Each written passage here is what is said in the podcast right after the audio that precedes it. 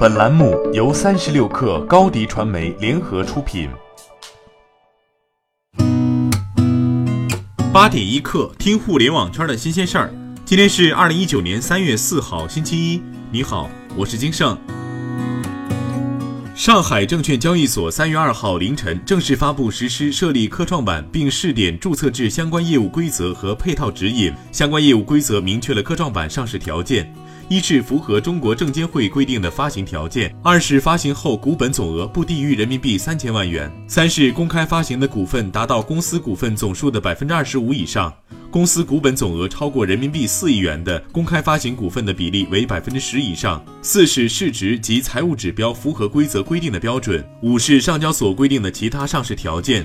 上交所本次发布的业务规则未纳入 T 加零交易机制。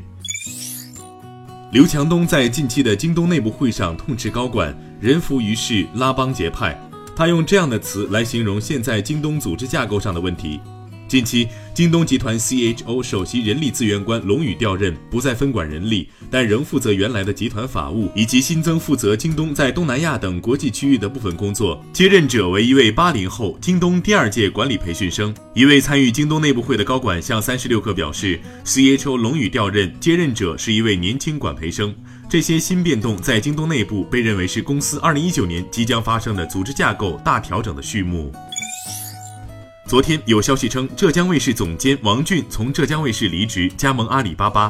阿里方面表示，消息属实，王俊确实已经从浙江卫视离职，并加盟阿里。据阿里内部人员透露，虽然目前阿里内部并没有就此事发布全员邮件公布，但已经能在钉钉上看到王俊在 CEO 张勇的汇报线下面。至于是否接管优酷业务，尚不明晰。针对 ofo 将上线折扣商城的消息，用户可将押金转换为商城金币，进而可在商城购物消费，也相当于另一种方式的退押金。ofo 方面回应称，目前商城还在测试阶段，正努力扩充商品种类，所有用户也都会在被充分告知的情况下拥有自主选择权。ofo 将不断的收集用户反馈，对商城的各个环节做出更好的调整。新浪发布加大力度处理热搜榜热门话题刷榜行为的公告。通过技术手段构筑防御屏障的策略已经不能满足用户及社会对微博的预期。为了更好地遏制和打击刷榜行为，微博将加大对热搜榜、热门话题榜刷榜行为的处理力度，并对直接受益者进行处罚。对于存在刷榜行为的热门话题及主持人，对于流量异常搜索词及指向对象进行连带处置。Vivo 发布了旗下子品牌 iQOO 的第一款新机，售价为两千九百九十八元起，最高配版本 Monster 为四千二百九十八元，全系标配屏幕指纹、高通骁龙八五五处理器和六点四一英寸和 MLED 水滴屏，官方称屏占比达百分之九十一点七。iQOO 在游戏上的体验是一大亮点，新机全系配备了四千毫安电池，四十四瓦闪充，在熄屏状态下四十五分钟可以全部充满。全系还支持超级液冷散热技术，在游戏中可有效降低机身温度。此外，这部新机还是 KPL 官方比赛用机。美国共享办公企业 WeWork 上周裁员三百人，约占员工总数的百分之三。